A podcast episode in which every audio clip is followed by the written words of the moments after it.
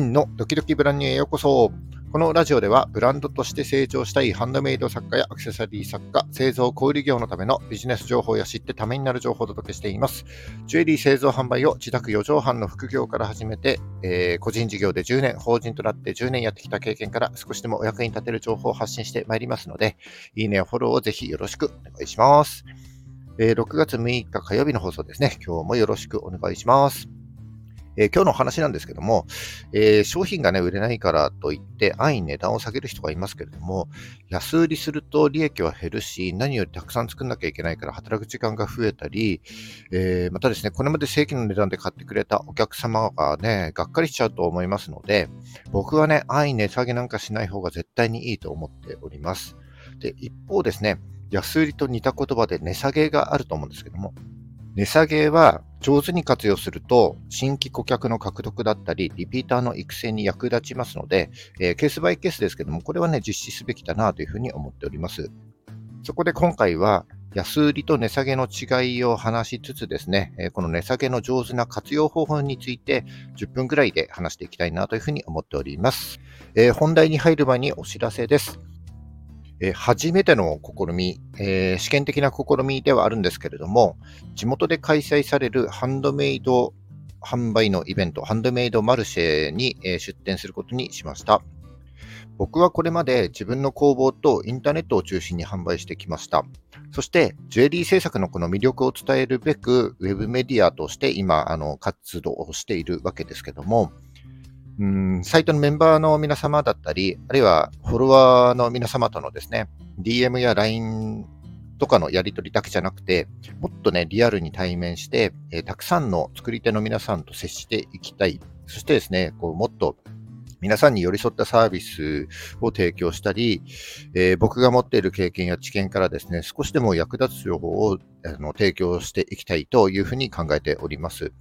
で、そのためには、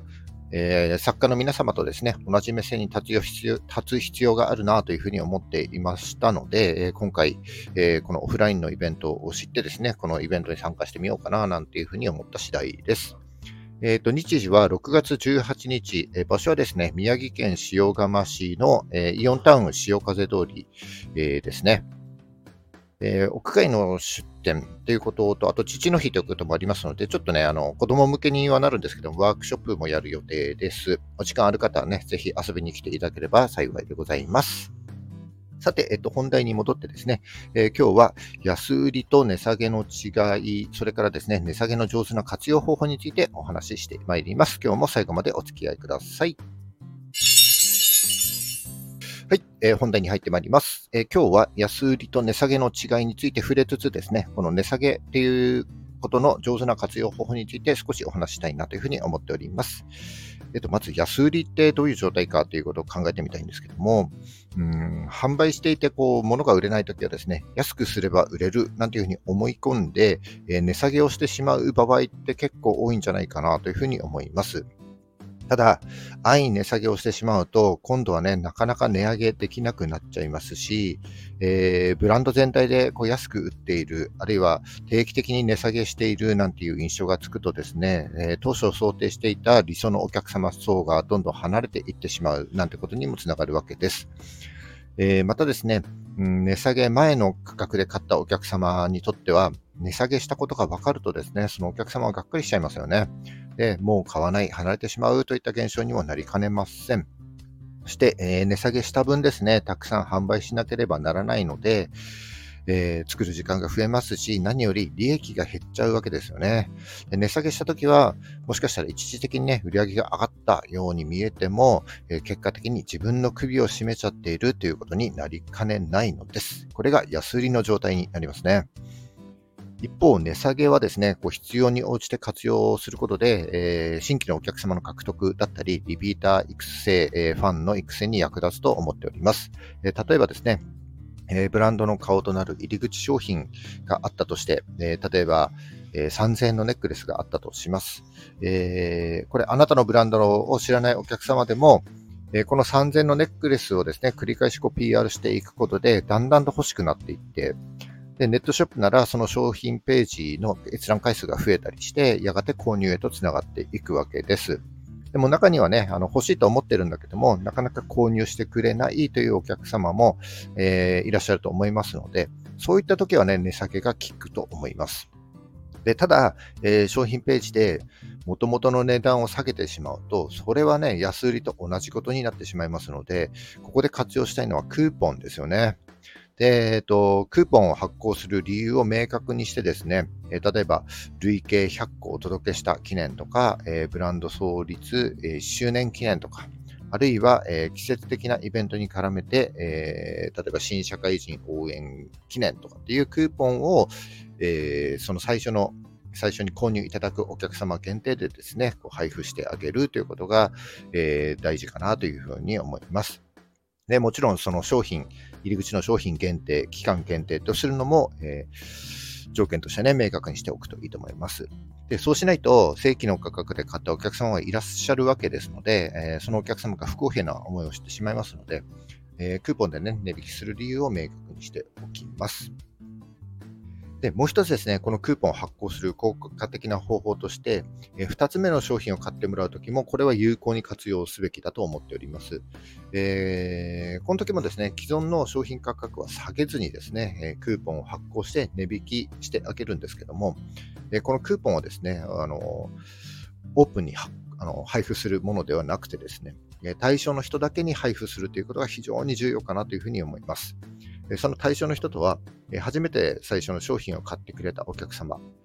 先ほどの例で言うと3000円のネックレスを初めて買ってくれたお客様に対してですね、え、初回の商品購入後、例えば3日以内にですね、お礼のメールと合わせてクーポンを配布したり、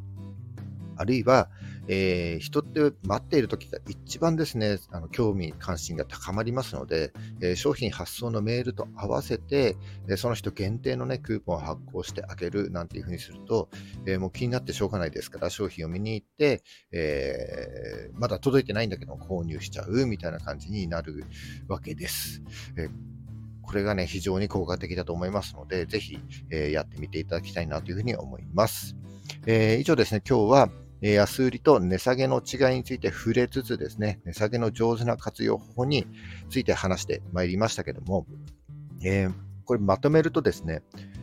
お客様本位、つまりお客様目線で値下げする理由が明確になっているかどうかということが判断の分かれ目になると思います。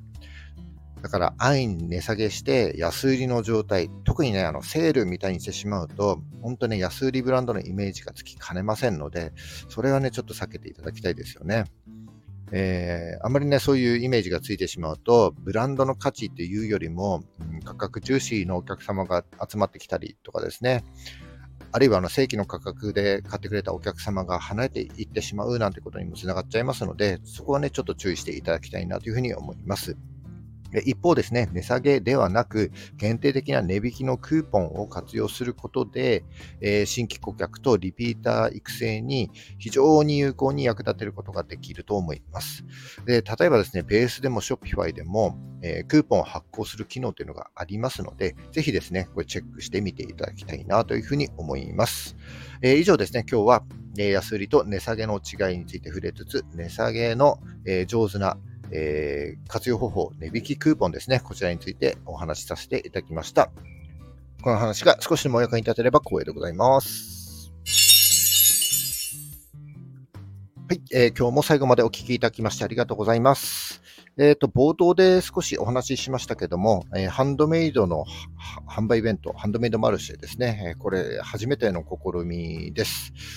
で、おそらくですね、フリマっぽい感じだろうなというふうに思いますので、えー、思いっきり滑るかもしれないんですけども、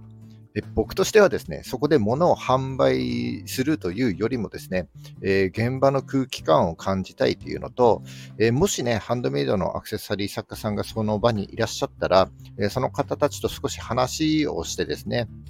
え抱えている悩みだったり、え目標だったりとかね、あのニーズを知ることができればいいかなというふうに、えー、思っております。